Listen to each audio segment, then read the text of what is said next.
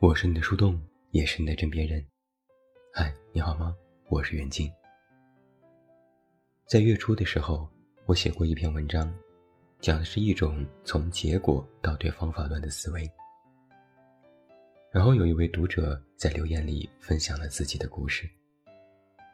他说，经历过破釜沉舟考研，在信心十足的情况下没考上。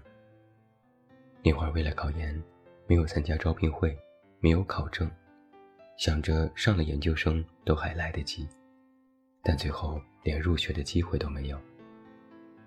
现在就不敢破釜沉舟考博了，在关注各种信息，抽出时间去考证，训练自己的工作能力，不敢让自己彻底凉了。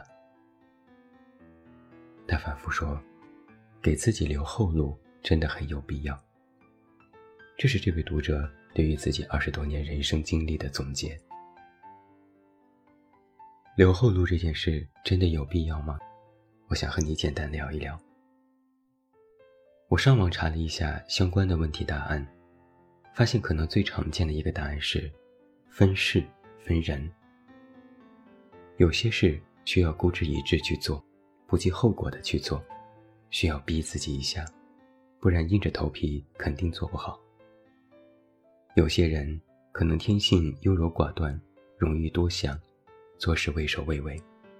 那么越是给自己留后路，就越会造成自己现在的彷徨和无措。我们可能也曾经阅读过很多文章，都在说，留后路并不是一个明智的选择。原因就是，你有了后路，你觉得自己有路可退，那么现在就没有办法全力以赴了。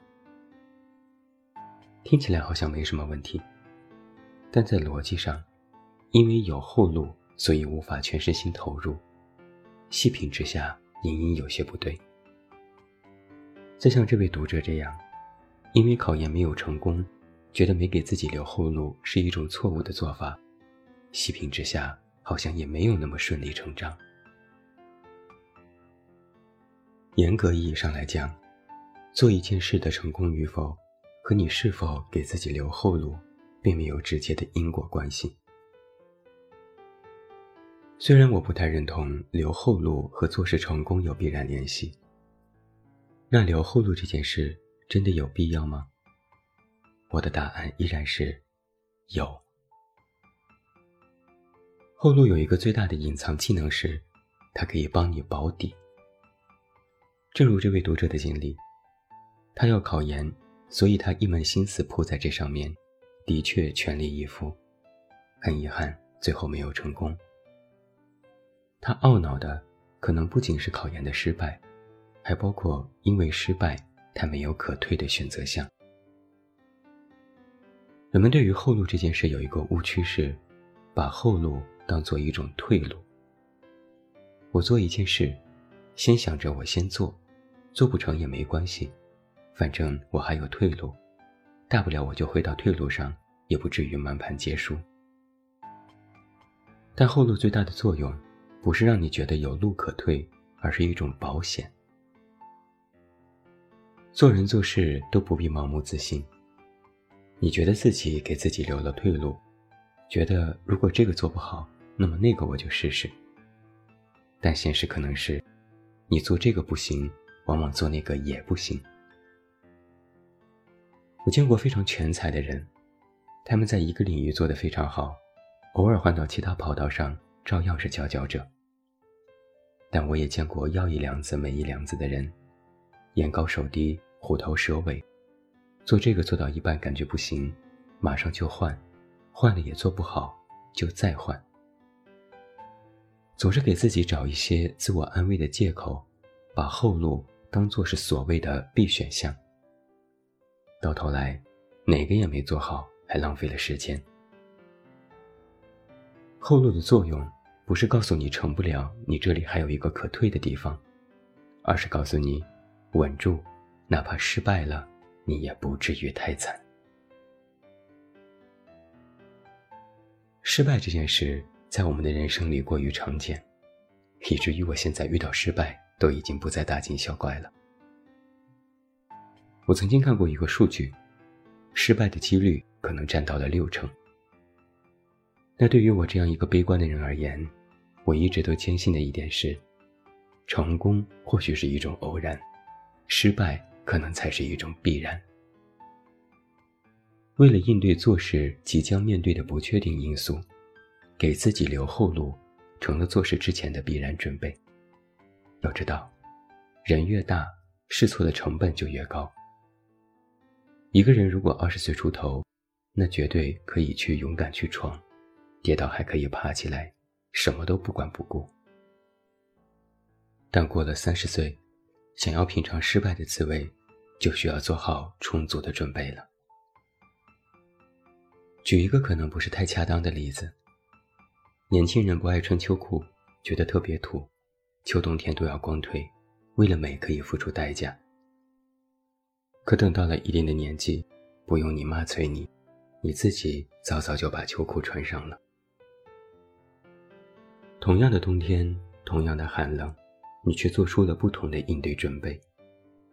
秋裤就是你给自己留的那条后路。越长大，你就越要承担做事的所有后果，包括那些糟糕的一面。而面对糟糕，人们的反应和接受程度都是不一样的。一个做足准备的人和一个赤手空拳的人，他们的战斗力。必然是悬殊的。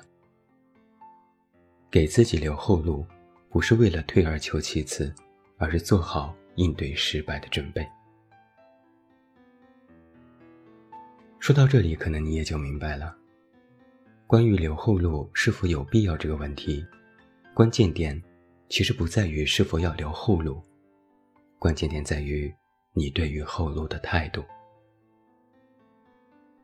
我从不认为破釜沉舟是一件值得大力提倡的事情，因为它的尺度很难把握，一旦过界，就会变成鲁莽和冒失的代名词。而失败的打击，有的人也会承受不了。我更建议做事时要做好一切适当的准备。更重要的是，你需要有一个明确的态度。你需要知道，做事是需要努力的。需要你有一些拼劲儿，需要你用尽全力，这和你是否留有后路没有关系，这是一种做事的态度。